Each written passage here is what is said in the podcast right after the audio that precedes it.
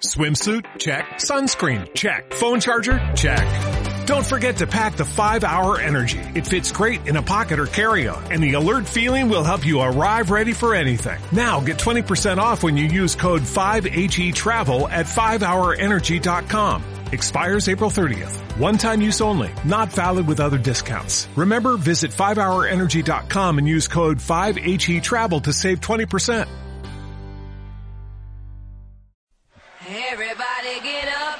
Time to slam now. We got the real jam going down. Welcome to the Space Jam. Here's your chance, do your dance at the Space Jam. Alright.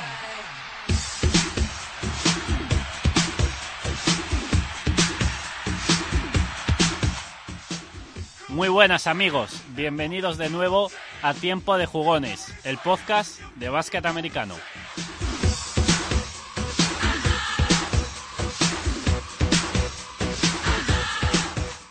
Estamos una semana más con todos ustedes para hablar de la temporada de la Liga NBA.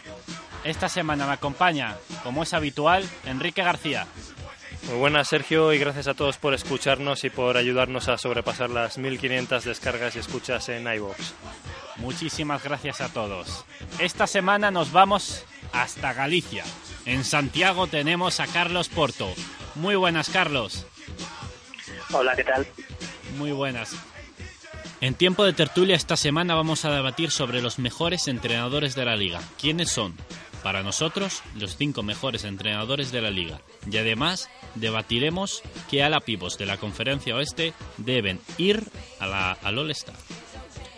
Pero antes vamos a empezar con noticias. Una vez más, casi parece que tenemos una sección de lesionados, ¿no? Esta vez es un, un lesionado que todavía no había llegado a debutar esta temporada. Es Danilo Gallinari, el alero de los Denver Nuggets, que vuelve a pasar por quirófano, esta vez para arreglarse el ligamento cruzado anterior.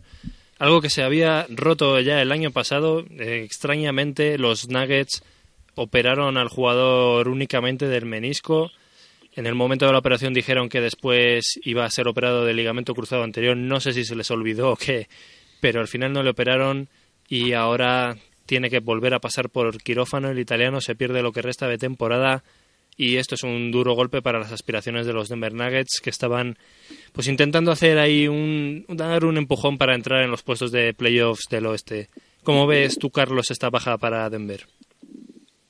Hombre, es muy desafortunado. Eh, ya se había lesionado hacía mucho tiempo. Yo creo que el equipo estaba muy interesado en que volviera porque todos sabemos que los Nuggets este año están en una situación un poco extraña. Es una transición. Después de que se marcha Secal y los cambios en la plantilla, pues no han encontrado la misma estabilidad, ¿no? Pasaron de ser un eterno top 4 o 5 en el oeste a estar un poco más vendidos a la hora de entrar en playoffs. Ahora mismo están fuera, están décimos con un récord de 50%. Y Gavinari estaba destapando como un jugador de muy buen nivel, prácticamente una estrella, y perderle ahora, la verdad, es un, es un golpe muy duro. Denver iba a decir que es el equipo más rachado de la liga. Empezaron con tres derrotas seguidas, continuaron con tres victorias seguidas, después enlazaron también siete victorias seguidas para unos días más tarde empezar con ocho derrotas seguidas. Encadenaron, cinco victorias seguidas y ahora vuelven a estar con dos derrotas seguidas, un poco la montaña rusa de la temporada de Denver. Es una faena bastante importante. Yo creo que Denver, pues sin Danilo Gallinari, pues yo creo que pierde. Nunca se sabe porque es un equipo bastante competitivo, pero pierden bastantes opciones para meterse en puestos de playoffs, viendo considerablemente el nivel de, de los equipos y especialmente viendo cómo Memphis Grizzlies parece que puede optar esa octava plaza tras la vuelta de Mark. Además era, es un jugador que por su tamaño podía aportar mucho a Denver porque eh, los Nuggets están ahora dependiendo muchísimo de, de unos exteriores muy muy bajos como, como Randy Foy, como Ty Lawson, eh, como Nate Robinson, por supuesto. Entonces la, la vuelta de Galinari les podía haber ayudado a eh, cambiar a Wilson Chandler, utilizarle un poco más de tres e intentar mejorar así un poco sus, sus números defensivos, porque ahora mismo Denver es el número 24 de la liga en, en, en, la, en la defensa. Eh, entonces, como dices, Memphis está apretando, eh, aunque el otro día perdieron contra New, Orleans. Pelicans, partidazo de Anthony Davis, del que luego comentaremos.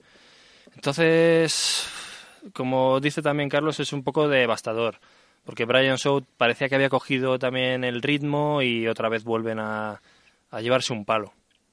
Sí, creo que es especialmente desafortunado porque los Nuggets realmente tienen mejor equipo de lo que refleja sus récords, en mi opinión. Creo que es una cuestión de química, de cómo encajan las piezas. Por supuesto, la defensa nunca fue una prioridad en el baloncesto de Josh. Los Nuggets siempre se han mantenido arriba gracias a su ataque, más que nada. Pero antes, y sobre todo porque aún tenían a Iguodala, tiraban bastante de, la defensa de Ratchers cuando importaba, del atletismo de sus jugadores. Y Galinari había aportado con el tamaño, como bien decís. Pero no sé, la octava plaza del playoff del está muy reñida y ahora mismo, como el equipo tan desorganizado, yo no sé si serán capaces de competir con Memphis y, oye, a lo mejor los Suns se mantienen en octava posición, nunca se sabe. Sí, porque también estábamos diciendo que con la lesión de Eric Bledsoe parecía que podían caer de ahí, pero por ahora están aguantando bastante bien el tipo, los Phoenix Suns. Sí, de alguna manera lo siguen haciendo, o sea que tampoco hay que, hay que considerar que vayan a caerse porque sí, no hay ningún motivo para que bajar el nivel de golpe, pero eso, Denver sin Gainari lo tiene muy difícil ahora mismo.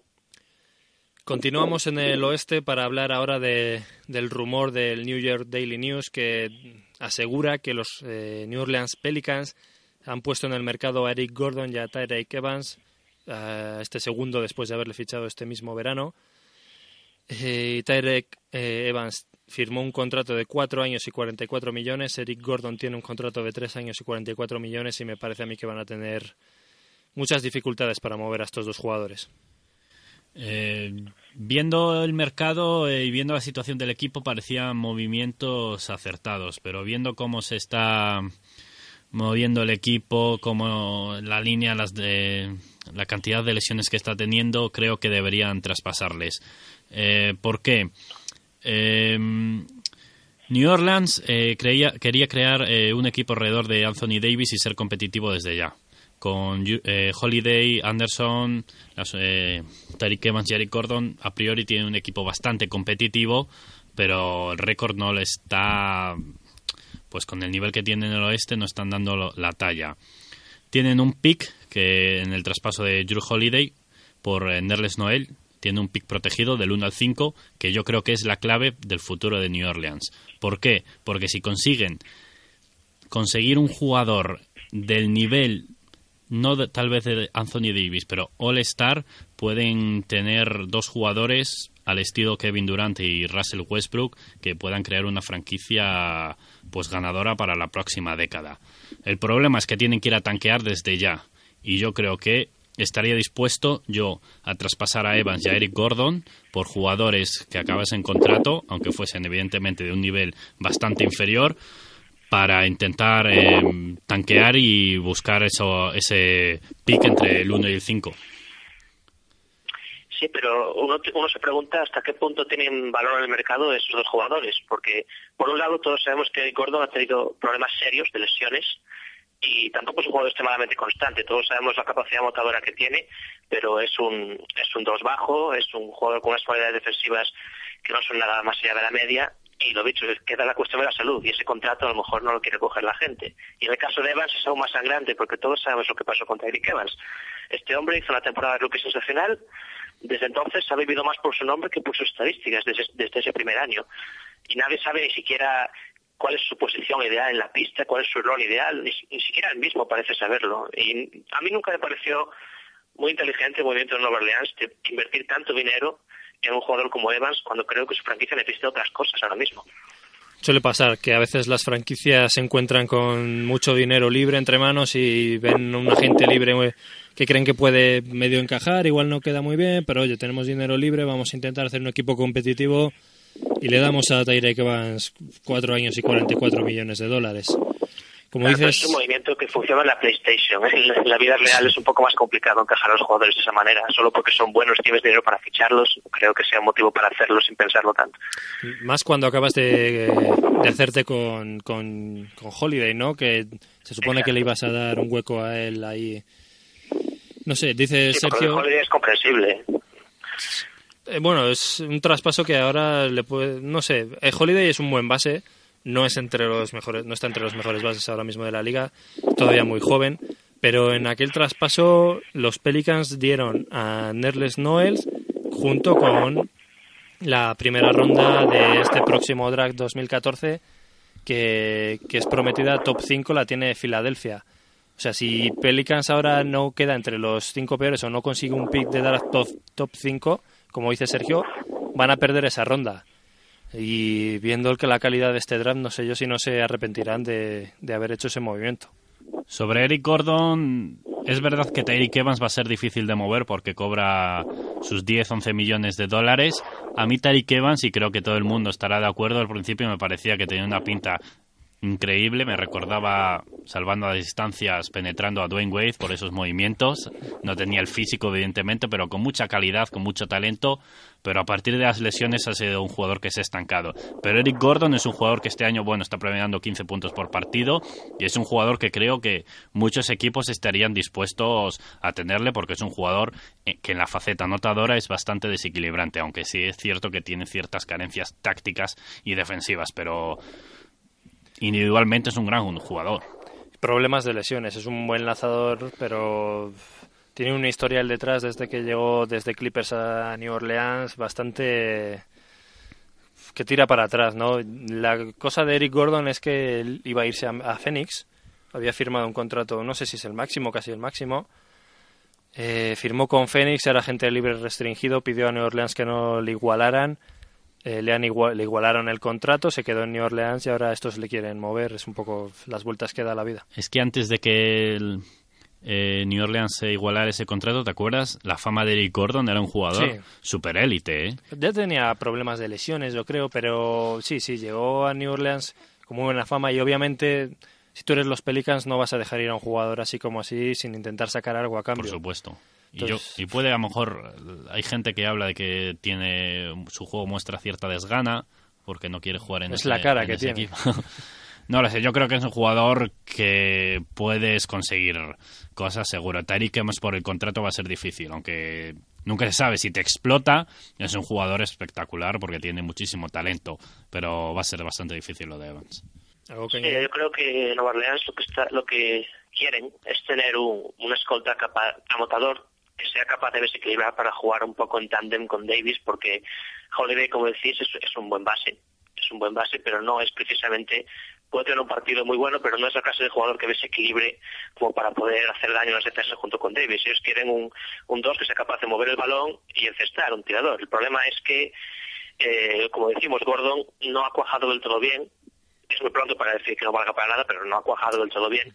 Evas tiene problemas de consistencia y de, simplemente que no parece el mismo saber lo que quiere hacer y también intentaron conseguir algo así cuando rastrearon a Austin Rivers, pero como ha sido más bien un boost, pues no, tampoco han encontrado ahí esa aportación. Sí, lo de Austin Rivers, últimamente le he visto algún partido un poco más centrado, pero fue una decepción total en New Orleans.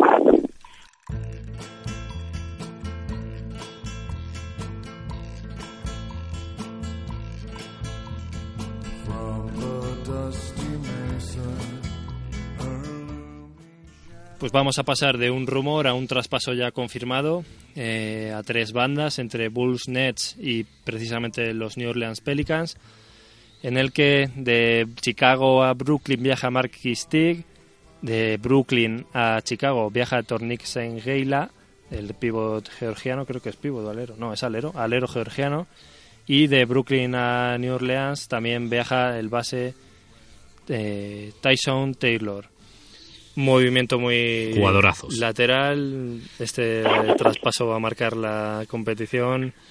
Pero bueno, oye, Brooklyn libera mm, unos cuantos millones de impuesto de lujo que decían que no le importaba al millonario pagarlos, pero ah, supongo que a nadie le amarga un dulce y también consiguen un base suplente para Deron y, y para Son Livingston.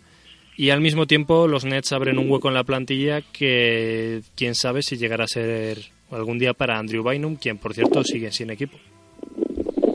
Bueno, perdieron a López, después de todo. Ellos están interesados en tener una presencia en la zona, un pivot.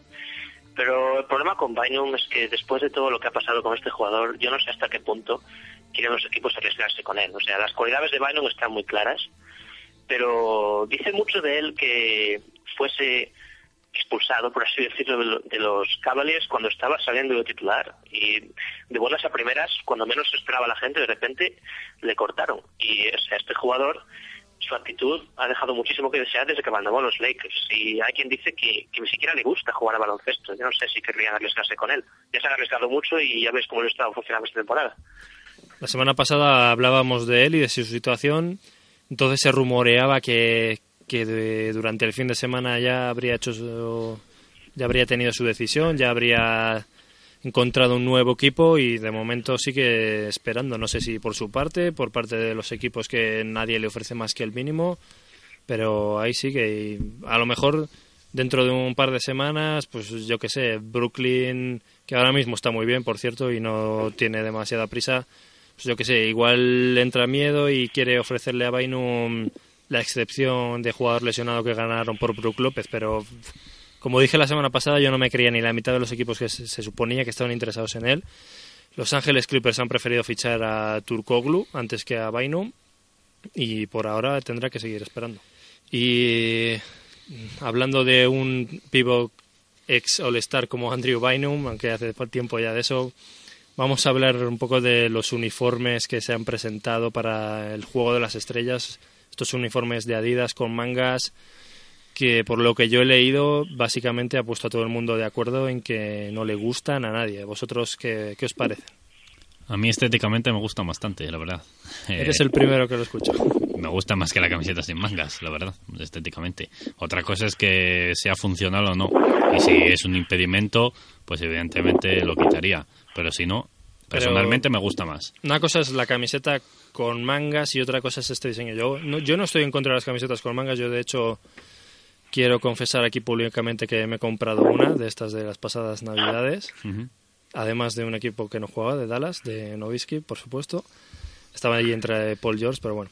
Me he comprado una y me parecen bien porque a mí me gusta llevar camisetas de la NBA, en verano llevo las estas que son sin mangas, las normales, pero cuando quiero llevar una, yo que sé, a clase, pues yo con mis cachas, con mis pedazos bíceps de los brazos, pues obviamente no, no lleno. Y una camiseta de estas, pues te puedes permitir llevarla a clase, llevarla por ahí, no sé, y no sé, los más puristas dirán, Buah, es, es horrorosa, eso no... Estos son para fans, fans de la NBA que acaban de empezar, pero no sé, a mí no me parece mal. Hombre, es una cuestión de marketing. Quiero decir, eh, como bien dices, para, para un fan es mucho más sencillo vestir una camiseta de manga corta que una camiseta de tiras. Eh, tanto por el tiempo que haga como por el físico de cada uno. Pero el problema es que el baloncesto siempre se ha jugado con camisetas de tiras y puede considerarse una actitud purista, pero yo creo que es importante mantener una tradición así. Y los propios jugadores se han estado quejando de que estos modelos ajustados con mangas son incómodos, les les da más calor durante los partidos, es más, es menos práctico y tampoco ha ayudado que la mayoría de los diseños, eh, no solo por las mangas, sino por el propio diseño, han sido bastante desafortunados, como el de los Warriors, que parecía que jugaban en pijama. Y esta camiseta del All-Star, el diseño, en cuanto a logos, colores, tal, a mí no me disgusta, pero creo que lo de las mangas es algo que, que, deberían hacer, si quieren venderlas, de acuerdo, pero que lo restrinjan al mercado para, para fans, que no lo incluyan dentro del juego porque poco a poco vamos cambiando las cosas, igual que se quiso cambiar en su día el balón y al final no se hizo, pues no creo que deba hacerse con las camisetas. También hay quien dice que, que este cambio está destinado a en un futuro meter publicidad ¿no? en este espacio frontal que tienen ahora mismo los logos. Yo lo que digo es que estoy a favor de, o sea, que no me importa que tengan mangas, siempre y cuando no sea algo habitual, yo lo veo como unas camisetas alternativas. Me parece mucho mejor, por ejemplo, que lleve mangas a que ponga la noche latina, los hits o los maps o no sé, eso no me gusta menos. Atrás. Lo de los nombres en las camisetas eh, también lo veo bien para, yo que sé, un día aislado como este. Aunque esta temporada lo van a llevar más veces, pero es que eso es, es lo que dice Carlos, es todo marketing, marketing puro para ganar dinero. Y por lo visto se están vendiendo bastante bien estas camisetas, por eso lo hace Adidas. Eh, también lo digo porque Mark Cuban ha sido el que lo ha dicho, que diréis que siempre hablo de Mark Cuban, pero joder, es el que más habla, ¿no? Mark Cuban ha dicho que a él no le gustan nada, pero que le consta que se están vendiendo muchas de estas camisetas y que, que a lo mejor en un futuro ya hay equipos que se están planteando entre ellos la posibilidad de jugar igual media temporada con camisetas de estas o una temporada entera. Yo, yo como digo, lo veo bien como algo excepcional. Decías que... Pero afecta a la imagen. Sí, pero... Es la consistencia del aspecto de los jugadores. Quiero decir, eh, si, al igual que las camisetas con magas, también supongo que, o sea, lo que han introducido hace poco los hits y los nets, lo de las camisetas con los con los motes de los jugadores. O sea, poco a poco eh, parece que el, el, aspecto reglamentario de un jugador en pista es cada vez menos serio y cada vez menos consistente y a mí no me parece muy profesional. Yo creo que, que si quieren hacer variantes para vender, para los fans, que hagan todas las que quieran, como las camisetas que ha habido de Black, Mamba, de Black Mamba, de Kobe y cosas así, que ya llevan tiempo en el mercado, pero que se restrinjan a ese mercado, porque al final una, una liga con NBA tiene que tener un look eh, coherente, constante. Y si, si empezamos a introducir las variantes, al final los partidos son demasiado distintos unos de otros visualmente, por así decirlo. Hombre, entiendo lo que quieres decir. Por ejemplo, por eso Stern introdujo la famosa política de vestimenta cuando los jugadores están fuera de los partidos, que están lesionados que antes eh, pues iban con los oros y las camisetas de mangas y sí, tal. Iverson y Shaquille se quejaban mucho. Y a partir de entonces les hizo vestirse y tal. Pero lo de los, los Knicks en, en la camiseta se hacía ya hace tiempo, lo llevaba Pistol Pete, lo, han llevado varios. Yo no lo veo tan mal. Como digo, eh, insisto siempre como algo excepcional, un par de partidos. Antes comentabas que a los jugadores no les gusta y Rick Butcher, que ahora está en, o Booker, que ahora está en, en Bleacher Report, eh, publicaba hoy mismo, creo que eso, ayer, una noticia en la que había preguntado a 21 jugadores de la liga, incluyendo tres que habían sido MVPs, otros tantos que habían sido All-Stars, jugadores defensivos. Había preguntado a 21 jugadores y solo dos de ellos aprobaban el uso de las camisetas con mangas de una forma más extensiva que, lo esporádico que estamos viendo hasta ahora. Esto es, una vez más, eh, una muestra de que a la liga no le importa lo que digan los jugadores y con tal de, hacer dinero. Pero si a esos jugadores les dices que su salario va a incrementar en un porcentaje ah. que sea ínfimo, no creo que les importe. Cambiaré la cosa, pero parece ser que no es lo que les han dicho. Al final el mercado es el mercado y el mercado dictará sentencia. No, posiblemente sea así. Si les dicen que les dan una parte del pastel, pues quién va a decir que no, los jugadores también. Pero esto es otra cosa de las que, que me, es una tontería al fin y al cabo la diferencia entre esto. Pero parece que no hay esa conexión entre la liga y los jugadores no sé, yo es que sigo viendo un lockout dentro de un par de añitos otra vez cuando se acabe. Cuando tengan la opción ambas partes de salirse del contrato este que firmaron del CBA, que creo que es en 2016, yo les veo otra vez separándose. Pero bueno, no es el tema del que estábamos hablando. Entramos ya en tiempo de tertulia.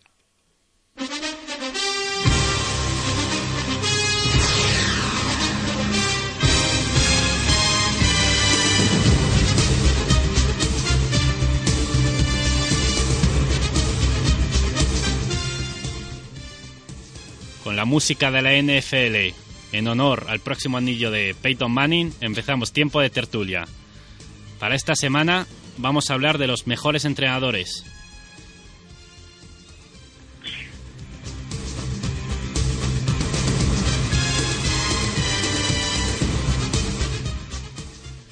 Antes de comenzar el programa, cada uno de nosotros hemos hecho nuestra lista de los cinco mejores entrenadores y casualmente solo hay una variante. Solo hay seis entrenadores de las cinco posibilidades.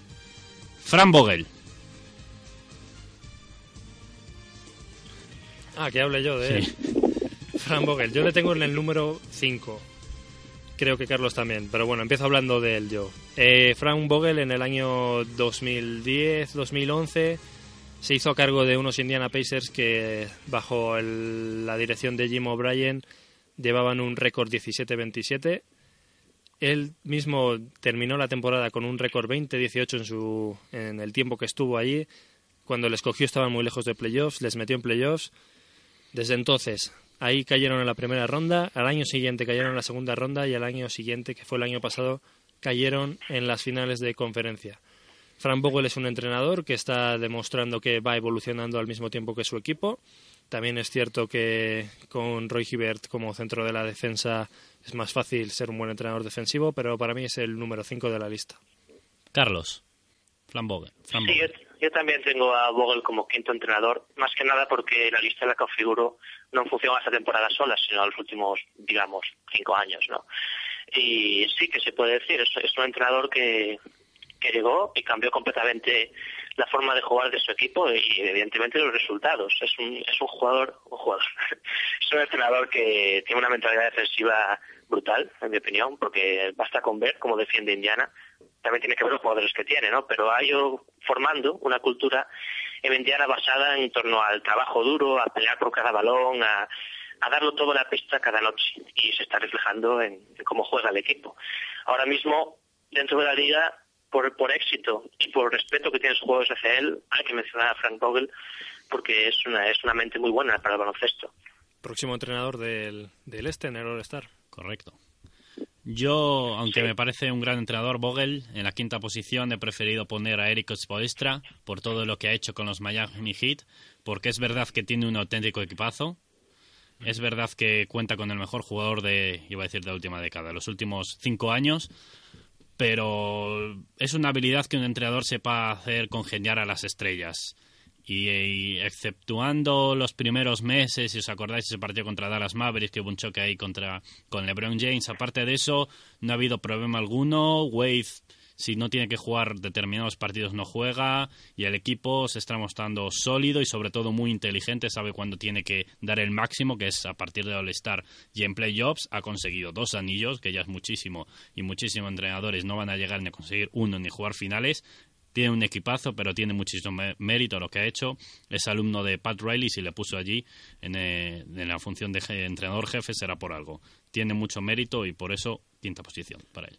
Cuando dices el, el mejor jugador de los últimos cinco años, ¿te refieres a Wade? No, a LeBron James, evidentemente. Menos mal que has dicho de los cinco últimos años, porque si llegas a decir de los diez, podríamos haber entrado aquí en un debate No, Kobe no, LeBron. Yo quiero decir que era de los de que al principio siempre dudó de Spoelstra. Cuando llegaron a las finales, yo creo que la mayoría dijimos que era gracias a LeBron y los jugadores. Pero con el paso del tiempo vas, vas viendo también una evolución en Spoelstra, que cómo maneja mejor eh, el tiempo del partido, hace mejores jugadas tras los saques eh, de tiempo muerto y mm, he pasado a creer que es algo más que una marioneta. Yo le metería en el top 10 igual, pero en el top 5 de mi lista no estaría. Sí, Eh, yo estoy de acuerdo, coincido que es un buen entrenador, pero ahora mismo, habiendo 30 equipos en la liga, yo me lo pondría entre los cinco mejores. En la posición número 4, Enrique, has, puesto a Tom Thibodeau. He puesto a Tom Thibodeau. Mis posiciones 2, 3 y 4 son un poco intercambiables, ya iremos viéndolas una a una, pero he puesto a Tom Thibodeau en el número 4 porque eh, tampoco lleva muchas temporadas, es como Fran Vogel, pero lo que hemos visto de él con los Chicago Bulls bien merece meterle en el, en el top 5 de la liga y además eh, tenía un poco de dudas eh, entre meterle el quinto y tal, pero viendo lo que está haciendo esta temporada con unos Bulls de eh, que, están sufriendo muchos por mucho por las lesiones, tampoco su récord es para echar cohetes, pero les mantiene ahí con intensidad, eh, entrenan hasta el final, pelean todos los partidos. Y tú, Carlos, has coincidido conmigo en la cuarta posición. Rick Carlisle, ¿verdad? Sí, eh, creo que no es muy difícil meter a Ricardo en el top 5 de entrenadores de la liga. Sí, ha ganado solo, entre comillas, un anillo, ¿no? Pero es es un entrenador que siempre se ha caracterizado por, por su versatilidad, por su capacidad para entenderse con los jugadores y lo bien que ha llevado el barco de los Dallas Mavericks. Ahora mismo los Maps no están en una posición dominante, llevan ya un par de años sin estarlo, pero eh, siguen ahí, a pesar de la, la antigüedad de sus jugadores, a pesar de algunos movimientos que algunos cuestionaban antes de la temporada, como lo de Ellis, Carla lo ha hecho funcionar. De hecho, precisamente eso, hacer funcionar a Monta Ellis en un equipo como Dallas, para mí tiene muchísimo mérito. Yo no creía que fuese a, cuajar, pero está resultando muy bien y creo que eso dice mucho de Carla como entrenador, por si no supiéramos ya bastante. Estoy bastante de acuerdo. Es un entrenador que a pesar de su juventud es muy experimentado. Puede que a lo mejor no saque el máximo de ciertos jugadores como hacen otros entrenadores, pero la máquina siempre la pone a funcionar, siempre saca el máximo en conjunto, globalizado. Y bueno, muchísimo mérito el anillo que, que ganó con los Dallas Mavericks. En la tercera posición coincidimos todos. Doc Rivers, entrenador de Los Ángeles Clippers. Enrique. No, bueno, yo, eh, como he dicho, las mías mm, pueden variar. Tengo ahí a Rick Carlisle y a Doc Rivers. Como habéis hablado de, Rick Carlisle, le pongo yo en la tercera posición también. Eh, como ya habéis comentado lo que ha hecho con los Dallas Mavericks, yo voy a comentar un poco lo que hizo anteriormente. Llegó a los Pistons que habían sido décimos en la temporada 2000, 2001. A la temporada siguiente les convirtió, bueno, no, en la 2002-2003 les convirtió en primeros de conferencia este después de dos temporadas y llegando a la final de conferencia, donde le echaron los Detroit Pistons porque tenía algunos problemas con, con la gerencia. Llegó Larry Brown y a la temporada siguiente fue campeón de la NBA con la misma plantilla que ya había entrenado Rick Carlisle, quien a la temporada siguiente se fue a Indiana, cogió a Indiana la temporada 2003-2004, también volvió a ser el mejor récord del este, eh, también volvió a llegar a las finales de conferencia donde cayó precisamente con los campeones Detroit Pistons y en la temporada siguiente, cuando eran entre los favoritos, estaban, quizás era el equipo más favorito en el este para llegar a las finales, ocurrió la famosa pelea en la que suspendieron a Ron Artés para el resto de la temporada. Stephen Jackson estuvo eh, también suspendido durante un montón de partidos y su temporada se fue al traste. A partir de ahí en Indiana fue en picado, terminó con un récord 41-41 y la temporada siguiente con un récord en negativo y le expulsaron o más bien le obligaron a dimitir, lo obligó Larry Bird. Y en Dallas lo que todos hemos visto, cogió un equipo que estaba mm, muy descompensado tras el traspaso por Jason Kidd, poco a poco lo fue moldeando hasta llegar a tener el del 2011 y consiguió un anillo. Y hoy en día sigue sacando el máximo de la mayoría de sus jugadores. Tiene sus cosas como todos los entrenadores, pero para mí es el tercer mejor. Carlos, eh, tú has puesto como yo a Doc Rivers en la tercera posición. Sí, Rivers ya es un nombre más que conocido. De hecho, voy a confesar que tenía en la punta de la lengua decir eh, que era entrado los Celtics, porque todavía no me acostumbro a que esté otro equipo ahora mismo. Pero evidentemente Doc Rivers eh, ha ganado un anillo con los Celtics, una final después. Siempre, siempre ha sabido sacar el máximo de los jugadores. Hay quien dice que en los equipos en el equipo campeón de Boston, eh, Thibodeau tenía mucha responsabilidad en la defensa como asistente, pero yo creo que Rivers también es un, gran entrenador defensivo, lo cual está demostrando en Clippers, convirtiendo a un equipo que siempre se centró más en el show y en el ataque, en un equipo más técnico, más organizado, y evidentemente tener ese entrenador al lado de Chris Paul como lo fue al lado de Rondo, es una gran ventaja para cualquier franquicia porque sabe entrenar bases muy bien. Y lo estamos viendo en los Clippers con DeAndre Jordan, que de repente parece un jugador bastante bueno defensivamente cuando antes tenía esas cualidades pero no las terminaba de explotar y ha sido llegar Doc Rivers y empezar a convertirse en un muro. Es ahí donde se ven los grandes entrenadores, cuando saben sacar el máximo de ciertos jugadores que, que necesitan ahí un guía, un base que, que les lidere desde, desde el banquillo. Doc Rivers, muy inteligente, sobre todo con muchísima determinación, sabe llevar el grupo donde él quiere. A mí me... A ver, no tiene nada que ver con su habilidad para entrenar, pero me decepcionó un poco que se fuese a los Boston Celtics porque yo soy bastante purista y esas franquicias, sobre todo en Boston, pues me hubiese gustado ver un entrenador pues eh, para muchos años, pero bueno, lo entiendo perfectamente dada la situación y perdón, con el plantel de Los Ángeles Clippers que era muy apetecible. Estos entrenadores además suelen ir buscando estas situaciones favorables. Ahora Doc Rivers le venía una encima bastante gorda con la reconstrucción de los Celtics, pero eh, me refería a que cuando Rivers empezó en los Celtics hasta que no hubo el traspaso de Kevin Garnett y Ray Allen, pues tampoco había hecho demasiado, pero una vez que tuvo a esos jugadores les supo entrenar bien y una, eh, ahora que ya tiene esta fama, pues obviamente como estos todos estos entrenadores que tenemos en la lista y como el número uno y como Phil Jackson y como George Cal, pues buscan situaciones en las que obviamente no van a tener problemas para estar por lo menos en playoffs. Por supuesto. En la posición número dos, em, Enrique, tú has puesto a Doc Rivers. Precisamente tenía a Doc Rivers, estaba hablando ahora de él y es lo que habéis dicho vosotros, ¿no? Es un entrenador que en las cosas como la de, de Andre Jordan se nota la, la calidad que tienes, muy buen motivador, pero también es eh, muy buen estratega, porque, por ejemplo, le comparo con, con Mark Jackson, por ejemplo. Mark Jackson es muy buen motivador, pero todavía creo que le falta bastante para llegar a ser muy buen entrenador, muy buen estratega. Doc Rivers eh, ha ganado las dos cosas con el paso del tiempo en los Celtics y ahora mismo para mí es el segundo mejor entrenador de la liga. Y nuestro segundo mejor entrenador de la liga coincidimos precisamente en un alumno, por así decirlo, de Doc Rivers, Tom Thibodeau. Ah, Thibodeau se ha fraguado su nombre a base de bien desde que llegó a Chicago como entrenador jefe.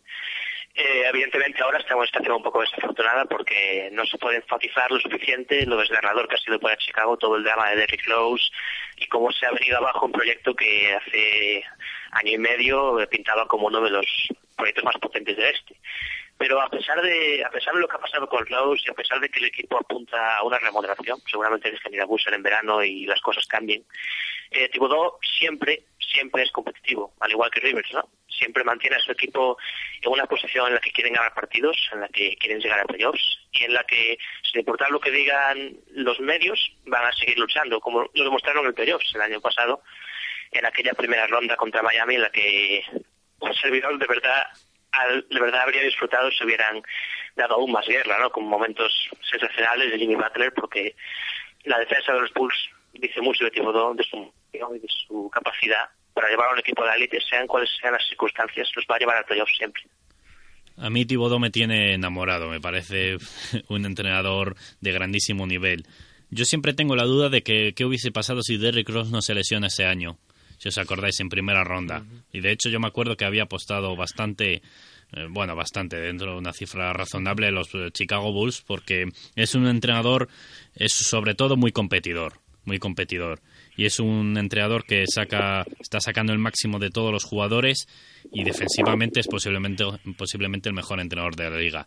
Es verdad que a lo mejor ofensivamente no tiene el nivel de otros, pero sin ninguna duda para mí yo prefiero un entrenador, un genio defensivo que un genio ofensivo, porque ofensivamente si tienes jugadores que pues con esa chispa de talento no vas a necesitar mucho más. Pero defensivamente los jugadores siempre necesitan a alguien que les lidere, perdón, y Tonti Bodó para mí indiscutiblemente el mejor entrenador defensivo de la liga. Por ponerle un pero, eh, lo que todos comentamos de, los minutos extensivos que da a sus jugadores. El otro día Jimmy Butler batió el récord de la franquicia de minutos y les tienen la pista hasta la estonación, pero mientras ellos aguanten el ritmo y mantengan eh, la compostura en el 100%. No, no sé dónde leí yo, o lo, dijo el propio Thibodeau, que Phil Jackson también eh, sacaba a sus jugadores, eh, Jordan, Pippen, un montón de minutos y no había problema alguno. Yo creo que sabe lo que puede lo que puede pedir a sus jugadores. Quiero decir, en el caso de Jimmy Butler, yo no criticaría mucho a Thibodeau por darle muchos minutos porque sinceramente Jimmy Butler hay momentos en los que no parece humano. O sea, eh, en aquella serie contra Miami en los playoffs, creo que, llevaba como tres partidos seguidos de la serie jugando todo el partido, incluyendo alguna prueba que hubo, si no recuerdo mal y el tío seguía ahí, manteniéndose en pie y defendiendo a LeBron como un perro. Es un jugador al que puede dar minutos porque es que está hecho de otra pasta. Ahora, tiene que ver con su competitividad, ¿no? Con las ganas de ganar. De hecho, poco después de aquella versión de Rose en los playoffs, eh, mucha gente lo había criticado porque Rose estaba en pista en un momento en el que el partido ya estaba decidido. Eh, recuerdo, yo lo vi en directo y me acuerdo de que Chicago ya tenía partido en el bolsillo y, y ocurrió aquello, penetración y se rompió. Pero fue una desgracia no tiene nada que ver. Le puede pasar a no, cualquiera. No, se merece, no se merece Son que jugadores. le por eso, pero vamos, me vengo a referir a eso, que es un jugador, un jugador, otra vez, es un entrenador que sabe lo que puede pedir a sus jugadores y a veces te arriesgas y pierdes, pero si no te arriesgas no llegas al nivel defensivo que llega este hombre. Y para terminar, pues evidentemente coincidimos todos. Sé que para ti, Enrique, ha sido duro porque es uno de los máximos rebeldes de los Dallas Mavericks, pero indiscutiblemente Greg Popovich, mejor entrenador de la liga. Lo he superado ya, ¿eh? Me imagino, es normal, porque es que supera todo. Y para mí ya no es que sea el mejor entrenador de la liga, es que es diferente, es un genio. Lo vemos hasta en las entrevistas, en, en las respuestas en, rueda de prensa, en todo lo que hace es un auténtico maestro. Es que hablábamos de que lo hemos dicho de todos, yo creo que Vogel saca el máximo de sus jugadores, Carly saca el máximo de sus jugadores, Doc Rivers igual, Popovich hace todo. Pero es que Popovich, ¿de dónde se saca un Corey Joseph para que te aporte un Patty Mills? Eh, yo qué sé, la gran cantidad de jugadores que se ha ido sacando a lo largo de los últimos años, que ahora algunos de ellos tienen buenos contratos en parte gracias a él. No sé, es que Popovich además es un poco esa personalidad suya. Eh, cómo encaja precisamente con Tim Duncan y Ginobili Parker. es algo casi, yo qué sé cómo decirlo, místico, no sé, se le ve a otro nivel, al mismo tiempo siendo una persona de normal, pero parece que nadie le llega a la suela del zapato a la hora de tomar decisiones en los partidos, a la hora de hacer ajustes en las rotaciones. No sé, también siempre ha tenido buenos asistentes, pero este año se lo han llevado un par de ellos y ahí sigue. O sea, no, no se le ve, además de caer con el paso de los años, es, es un robot. Popovich es un robot, es un robot de, de la Marina de los Estados Unidos, yo creo. Es, es toda una figura. O sea, Popovich, aparte de ser un- una mente increíble para el baloncesto, es lo que decís, es la personalidad, es lo estrechamente vinculado que está a lo que son los Spurs al completo. Su relación con su Big Three es casi paternal y esa capacidad para sacarse jugadores de la manga es, sensacional. Habría quien dice que habrá quien diga que le han llegado regalos del cielo, por así decirlo, forma de talentos inesperados, pero como ya ocurre tantas veces, está claro que algo tiene que ver. Y, por supuesto, a la hora del postpartido, a la hora de las entrevistas, al descanso, es lo más impredecible y entretenido que puedas encontrar en un banquillo de la NBA. A mí hay varios aspectos que, que me gustan muchísimo de Popovich. Por ejemplo, hablabas de la relación con los jugadores, porque Popovich, y así lo han manifestado sus jugadores, es un tipo bastante duro, pero tiene la capacidad para llevarse bien con todos. Es decir, es capaz de expresar sus ideas y lo que quiere con dureza, pero con cierta amabilidad a la vez. Y también me gusta. Y también me gusta mucho, si os acordáis, os acordáis de esos Spurs hace años que eran eh, con grandísima capacidad defensiva y ahora de repente cambia el chip Sí. y nos hemos eh, nos, eh, vemos eh, unos Spurs que son ofensivamente la élite. Ya lo vimos el año pasado. de los Spurs son aburridos, ¿no? Exacto, pues ahora lo- el, el año pasado era lo, lo más divertido de ver en la liga. Es un entrenador único. Yo, bueno, siendo de los Mavericks, pues les hemos sufrido. Ahora mismo, ¿qué le vas a hacer? Estamos a niveles completamente diferentes, Spurs y Mavs. Y incluso en las finales pasadas no me hubiese importado que, que hubiesen ganado el anillo. Y solo queda relajarse y disfrutar de lo que queda de estos Spurs, porque yo creo que en cuanto se retire Duncan, se va con él de la mano Popovich. Espero que no. Es probable, es probable, están muy, yo creo que están muy vinculados unos a otros, esos jugadores fundamentales, sobre todo Tim Duncan y el propio Pop, o sea que sí. A mí se me rompió el corazón cuando no ganaron la final, lo tengo que decir. Por un lado, evidentemente porque no soy precisamente un simpatizante de Miami, pero los Spurs son uno de mis equipos favoritos y los admiro profundamente y en gran parte es por él, es por Popovich. Cuando hacen las listas estas a los general managers, que les preguntan quién es el mejor entrenador de la liga, pues siempre suele salir Greg Popovich. Pero a la hora de elegir el mejor entrenador de la liga, pues últimamente no suele ganarlo Popovich, porque yo creo que ya se tiene ya... Sí, es este como- año, por ejemplo, a lo mejor lo gana Vogel. Claro. Y a lo mejor Popovich se lo merece más, porque tiene, no sé, pues jugadores de mucha veteranía y les está sacando el máximo y yo creo que incluso pues está teniendo más mérito a los Spurs que sigan ahí, pero posiblemente no se lleve el premio al mejor entrenador de la liga. ¿Y crees que eso va a llevar Vogel? Bueno, No, yo creo que aquí ya sé para dónde vas a barrer. Por récord- y seguramente se lo llevará Stotts. Ahí, ahí puede estar. No, no, no, no quiero decir que se lo tenga que llevar Sí, estos, pero hombre. creo que tiene que estar en la conversación. ahí, sea, por eh, supuesto. Sí, sí. Hombre, aquí, eh, para no lo hemos dicho, Carlos es seguidor de los Portland Trailblazers. Ahí, ahí habéis visto el ramalazo. Pero sí, yo creo que Stotts, eh, dependiendo cómo finalice eh, los Phoenix. Suns, estará Ornasek por ahí y en el este. En el este no. Yo lo que creo es que eh, me da la sensación que Indiana al final va a acabar con, con cierta diferencia, a lo mejor no abismal, con el resto de los equipos. Al menos en el oeste, eh, más que Portland, que Oklahoma. Sí, sí, sí. Y yo creo que eso puede marcar diferencias al final, a la hora de elegir. Claro, la cuestión, la cuestión es que los Pacers ya, ya eran la élite el año pasado y a la, a la hora de dar estos premios siempre se ha tenido muy en cuenta cuando un entrenador es capaz de dar un salto sustancial en el nivel de su equipo de una temporada a la siguiente. Evidentemente yo solo barro hacia casa hasta cierto punto porque no lo incluyo en el top 5 ni pienso hacerlo los todos ahora mismo. Pero vamos, creo que se le debe mencionar si se habla de ese premio ahora mismo. En el Ecuador de la temporada, ya veremos al final. Sí, sí, estoy de acuerdo, pero la cosa era que, que Popovich no está, en la, no está en la pelea y no sale pero- y debería estar en la pelea, ¿no creéis?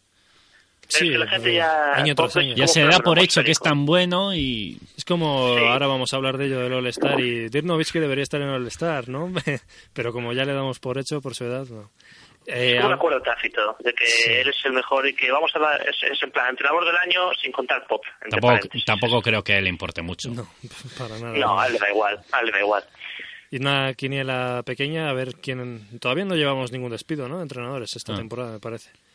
A ver quién es el primer despedido entre, yo que sé, D'Antoni, Larry Drew en Milwaukee, eh, Maurice Chicks en Detroit, que es un poco el mayor candidato quizás. Yo creo que Morris Chicks puede ser. A ver, una cosa es que el equipo está mal y otra cosa es lo que esperabas del equipo, porque Milwaukee Bucks está en la línea de lo que se esperaba. Detroit Pistons yo creo que esperaba más. También es parte por los jugadores que tiene, que son bastante irregulares. Pero esa cierta esa irregularidad pues le puede, le puede mandar a la calle. Mike Brown creo que tiene un contrato de cinco años. Me encantaría que, que se fuese, pero va a ser bastante difícil. D'Antoni o Brown. Eh, Mike Brown, sí, Cleveland, Mike Brown. Ah. No, Anthony también, por supuesto. Pero, pero no creo No, que Mike, Mike Anthony, Brown- Mike Anthony llegue hasta final de, de temporada, Sí. seguro. Sí, seguramente. Para ver si pueden cazar alguna gente libre con la oportunidad de, de darle a elegir entrenador. No creo, no lo sé.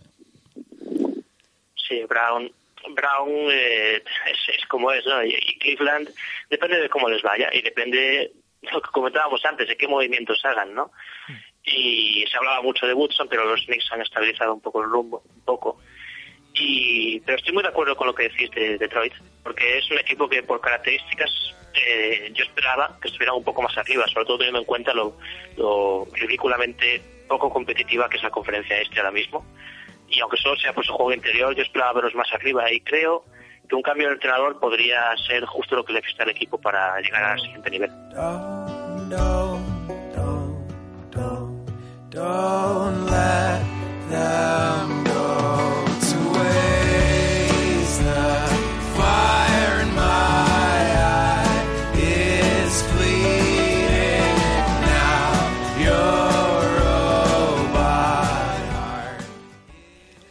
Entramos ya en la última parte del tiempo de tertulia. Vamos a debatir quiénes son para nosotros los merecedores del All-Star en la posición de ala pivot en la conferencia oeste. Eh, la Marcus Aldridge, Kevin Love, Blake Griffin, Anthony Davis, Dirk Nowitzki, Tim Duncan son muchas las posibilidades y pocos serán los elegidos. Vamos a ver, yo creo que vamos a coincidir por lo menos en dos, quizás en tres la mayoría y el último ahí ahí. Yo he consegui- yo he metido a cuatro porque considero que se va a quedar fuera eh, Cousins por elección de los entrenadores y van a meter a otro de estos a la pivots ahí en esa posición. No contamos con los que van a, a elegir los, los, eh, los aficionados como titulares, les metemos directamente como pensamos nosotros. Y en el puesto. ¿Empiezo por abajo o empiezo por arriba? Yo creo que por arriba, porque mm, por arriba Vamos a coincidir, el color ¿no? va a estar por abajo. En arriba no vamos el a número uno es la. Marcus Aldridge. Sí, sin ninguna duda. ¿Estáis de acuerdo, no? El Tú- jugador más Tú, Carlos, igual siendo de los Blazers, no están de acuerdo, ¿no? No, no, yo creo que debería ser Robert López, pero bueno, eh, Sí. evidentemente la Marcos Aldrich. Liderazgo y determinación, sobre todo, Sí. para mí. A lo mejor individualmente no está al nivel de Kevin Love, pero tiene un liderazgo y sobre todo una determinación, una capacidad para decidir en, los, eh, en el último cuarto que marca diferencias. Sí, su- la influencia de su juego en el juego del equipo, que es lo que no termina de conseguir Kevin Love, hacer que sus, sus números, que son espectaculares, eh, pues que lleven a los, a los Wolves a moverse hacia adelante, ¿no? Se queda un poco ahí a medias y eso en eso esta temporada la Marcus ha estado muy bien, continúa a un gran nivel y para mí es indi- indiscutible el, el ala pivot que más merece estar en el All-Star. Hombre, yo quiero romper una lanza a favor de Kevin porque creo que creo que no es exactamente justo compararlo con la Marcus Aldridge ahora mismo, porque sí, los Wolves no es que sea una no es que sea una pandilla de de, de vagabundos, pero Love no tiene lo mismo alrededor que tiene la Marcus, no tiene el mismo esquema, no tiene la misma química, sobre todo, tenido problemas en el vestuario y con el entrenador. Eh, pues sí, ahora mismo la Marcus Aldridge está a un nivel sensacional, o sea, basta con decir que está entre los entre los candidatos al MVP no se lo van a dar nunca, pero es, es un candidato claro. Son 24 puntos y 12 rebotes por partido casi. Es una dominación mucho más clara y creo que es muy importante eh, la figura de Robert López. Bromeaba con llevar a López a All-Star, naturalmente, pero Aldridge necesitaba a su lado a un 5 puro, un hombre grande capaz de hacer box out y rebotear. temporada pasada con Hickson no tenía eso, no tenía eso, porque Hickson es un jugador que llevaba mucho box score, pero de hecho quitaba rebotes a sus compañeros. Y desde que Aldridge tiene a López a su lado, está reboteando como uno de los mejores de la liga. Y su anotación dentro del esquema de Stotts y con los tiradores que tiene más alrededor, pues está más alta que nunca. Ahora mismo está un escalón por encima. El esquema de Stotts, robado de los Dallas Mavericks. Sí. es. eh, te reconozco que, que está muy bien que rompas una lanza a favor de Kevin Love después de años y años defendiendo que la Marcus era mejor que él, que ahora se nota ahí muy bien. Kevin Love. es difícil, o sea, yo, yo mantengo que en ataque, a pesar de que Love tire de tres, yo sigo diciendo que la Marcos es jugador con más recursos, pero y que también creo que es el mejor defensor, pero nunca jamás, a pesar de lo que está haciendo este año, nunca jamás voy a comparar la capacidad de rebote de la Marcos con la de Kevin Love. Creo que Love es un talento como se ve en cada 10 años en el rebote y hay que respetar eso. Kevin Love es precisamente el segundo jugador en mi lista que merece estar en el All-Star, como lo veis vosotros. Yo también le tengo la segunda posición detrás de Aldrich. Es un poco Sí, lo que se dice de él, de la falta de, li- de liderazgo, que es esto de la falta de liderazgo es un poco como la etiqueta de blando, ¿no? Que una vez que te la ponen encima es muy muy difícil quitártela, es algo que no se ve, pero que todos te lo echan en cara. Y tiene un, un equipo que, bueno, no es, no es el de los Blazers, pero tiene a Ricky Rubio, a Kevin Martin, a Pekovic al lado, y un entrenador como Rick Adelman que creo que debería compartir más la culpa de la situación de los Wolves. Y si se supone que Kevin Love es un jugador, algunos decían que top 5, yo- a lo mejor es top 10 en la liga, con este equipo yo creo que debería ser capaz de tenerle metido yo que sé, en el octavo puesto de playoffs como mínimo. Sea, aún así, como sus actuaciones individuales son espectaculares y sus números son prácticamente increíbles, por eso es el número 2. Pero todavía me sigue dejando muy frío Kevin Love. Pero la etiqueta de blando, la etiqueta de, de no valer como líder es algo es algo muy peligroso y que la gente utiliza de forma demasiado rápida, en mi opinión, porque hasta ahora mismo el propio Aldes sufría esa etiqueta. O sea, la Marcus es un jugador que no estaba destinado a liberar a los Blazers, eso era algo más de Brandon Roy, pero evidentemente las circunstancias lo han puesto ahí. Y ya tardaba en conseguirlo, pero ahora lo está haciendo y la gente de repente, con que gane el equipo, lo respeta. Pues yo creo que debería pasar lo mismo con Love.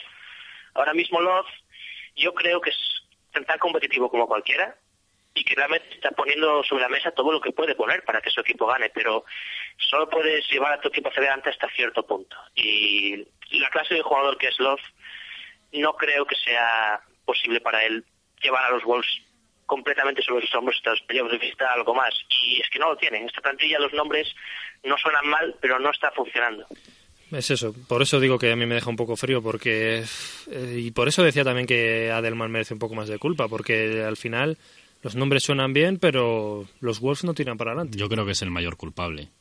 Adelman. Sí.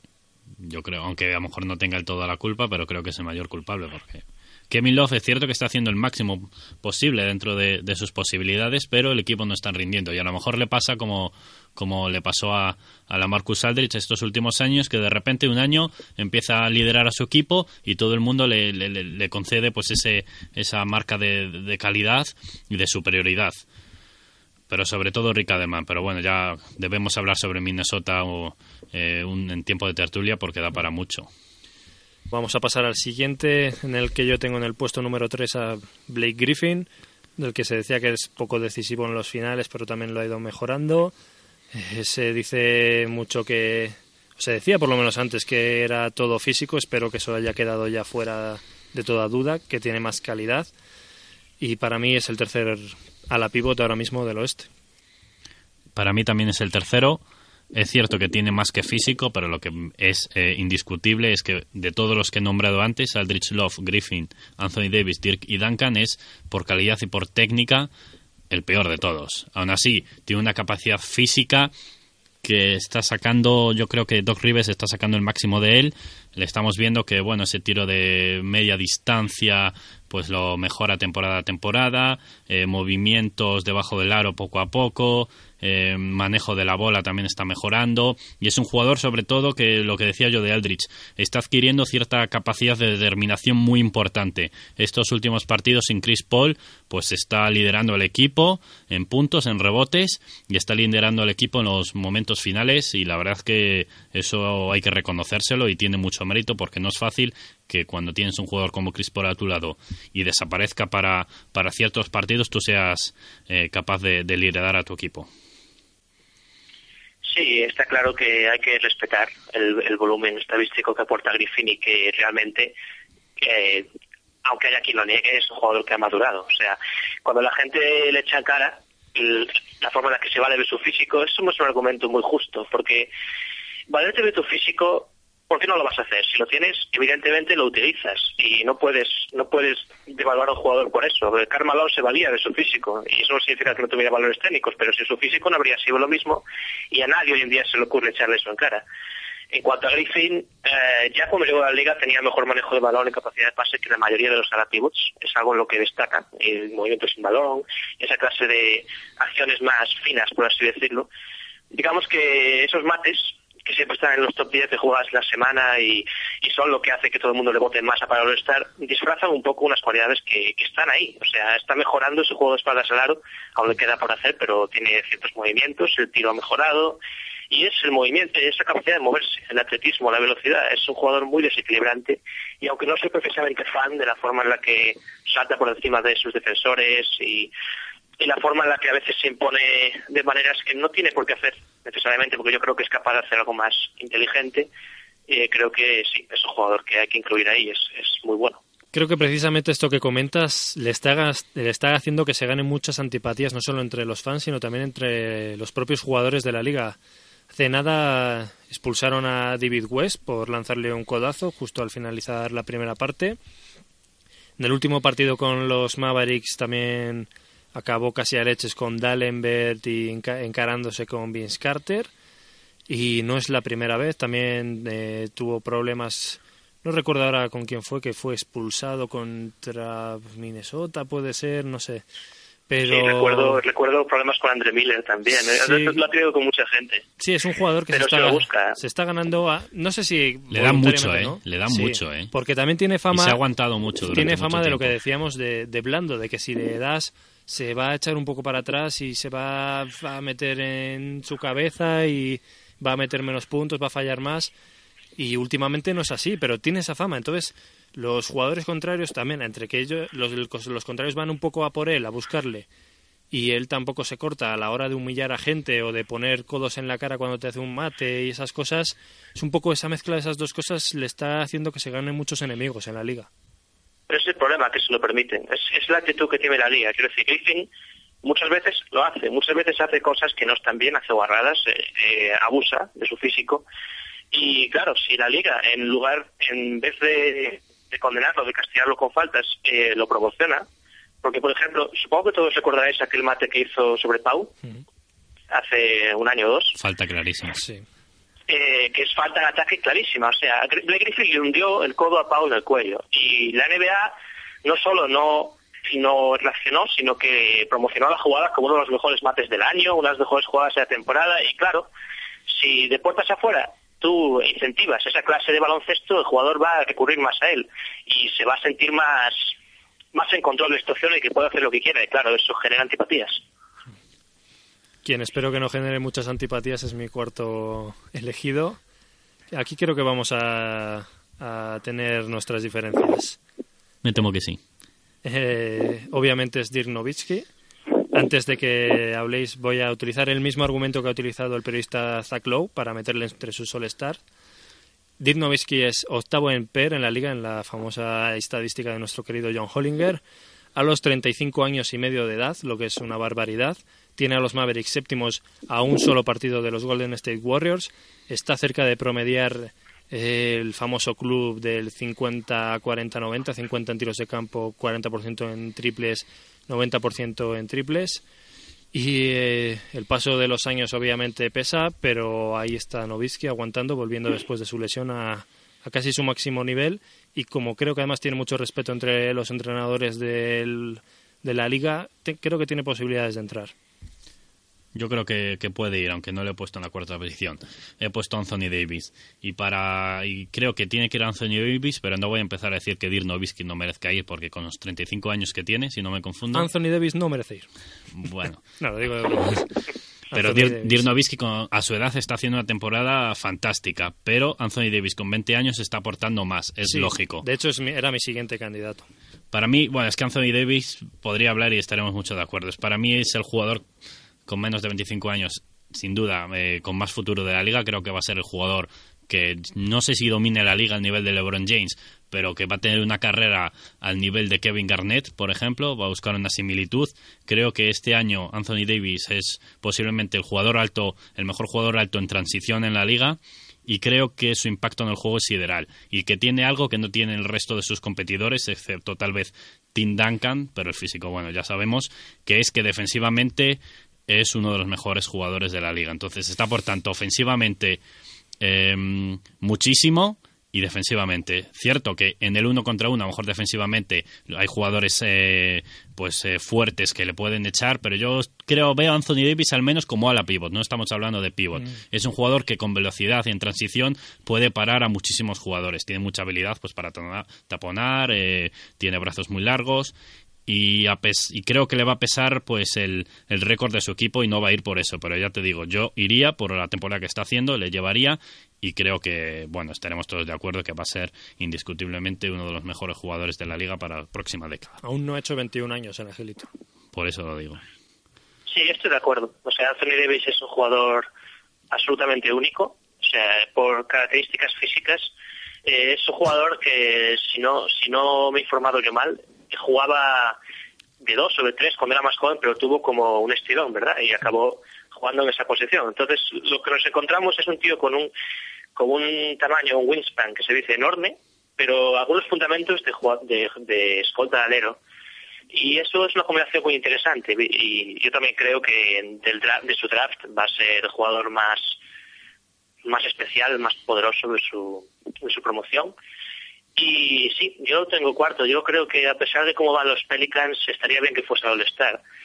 Pero claro, el récord pesa mucho y hay muchas cuestiones defensivas en, en respecto al peso, ¿no? Respecto a si puede aguantar el tamaño de jugadores de su posición. Pero yo creo que no tiene que meter mucho más volumen físico para poder hacerlo. Por ejemplo, Davis es el único jugador que yo he visto taponar un fadeaway de la Marcus Aldridge. Y eso es algo, eso es lo que lo hace único, la extensión que tiene. Y aunque no pueda aguantar el poste bajo por centro de gravedad, yo creo que su capacidad para taponar en ayudas y, y como decís, la, la transición, la capacidad de correr es algo que lo separa de todos los demás jugadores de su posición. Promedia tres tapones por partido, eh, Anthony Davis. Pero como decís, en la defensa uno contra uno flojea bastante contra gente más fuerte. A mí me recuerda un poco a la, defensivamente eh, a las primeras temporadas de Serge Ibaka, en las que era un espectáculo verle taponar a la gente porque tiene muy buen reconocimiento para las ayudas que debe hacer, para estar en el lado débil, se- tiene muy buen timing a la hora de saltar para taponar, pero en el uno contra uno su defensa dejaba bastante de- que desear, Ibaka lo ha mejorado eso y Anthony Davis creo que lo irá mejorando y como dice Sergio es un jugador que puede marcar una época eh, tanto en defensa como en ataque porque además tiene ya ese tirito de media distancia desarrollado que lo mete más o menos ahí parece que no pero te clava el tirito que el otro día precisamente contra Memphis estuve viendo el partido clavó él casi ahí la daga eh, final en un tiro de media distancia es es un jugador, ¿qué vamos a decir? Más, más que interesante. Es un jugador que lo que han conseguido los Pelicans con él, esperemos que no lo echen a la borda con fichajes como Tarek Evans y Por eso, si compañía. consiguen esta ronda del draft, este pick entre el 1 y el 5, Sí, porque imagínate que quedas entre los imagínate cinco primeros que consigues y- un jugador, ya no del nivel de Anthony Davis, pero un jugador Sí. all-star. Pero es que si, que si New Orleans conserva este pick, es un top 5. Y si conserva un top 5, pf, tienes por lo menos a cuatro jugadores, cinco jugadores puedes sacar de este draft que sean All-Star. Te falta acertar, ver lo que eligen los que queden por encima tuyo, pero lo que pueden Yo creo que es un draft sensacional, eso dicen. Sí. Bueno, y para terminar, pues teníamos ahí pues Tim Duncan, Zach Sí. Randolph, eh, eh, Serge Ibaka, no sé si queréis hacer alguna mención. Ibaka, eh, después de Ibaka había metido a David Lee, que es un poco es, es que Kevin Love es pobre, es hace estadísticas, pero nadie habla de él, no se ve mucho su impacto en los partidos, está promediando casi un 20-10. ¿Sabes? Yo, de David Lee, de, sobre todo de Kevin Love, es la defensa.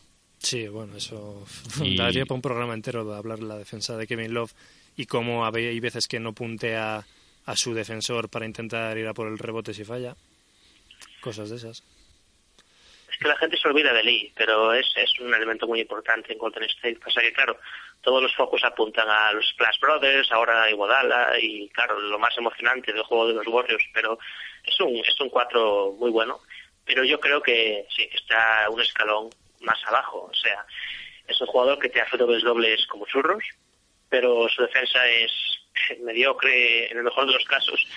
Y su ataque, aunque es bueno, no suele cambiarse el rumbo de un partido, no suele tirar del equipo. Si, si Steph Curry y Clay Thompson no están enchufados, normalmente David Lee no te va a ganar el partido, no va a tirar de- del ataque de Golden State. Y eso, claro, a la hora de decidir si es All-Star o no, es fundamental. Yo recuerdo a David Lee eh, protestando por no ser All-Star hace una temporada o dos, pero claro, es lo que hay. El oeste está lleno de buenos cuatros y es una pena que gente como David Lee sea, digamos, ignorada. Pero aunque es muy bueno, no lo pondría al mismo nivel que gente como Love, Aldridge, Davis, etcétera.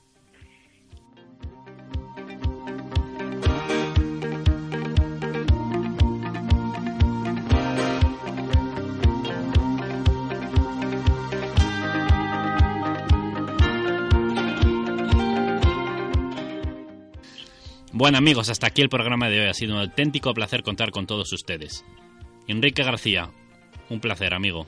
Un placer y antes de despedirnos me gustaría recomendar dos artículos. El primero se llama Composición de la mecánica superior, que es de Gonzalo Vázquez. Podríamos eh, simplificar diciendo que es una, clasificación de los tipos de lanzamiento en suspensión dependiendo de la mecánica, pero es mucho más que eso. Es un ensayo tremendo de, Gonzalo Vázquez en Hot Down. Y el segundo se titula Póker de Ases, lo ha escrito Brian García de básquet americano y en él eh, hace una presentación a aquellos que les conozcan menos pues de estas estrellas que vienen en el próximo draft como Embiid, como Jabari Parker, Andrew Wiggins o Julius Randle. Es una buena forma de, de empezar a conocer a estos jugadores que a partir de la temporada que viene van a estar dando que hablar mucho en la liga.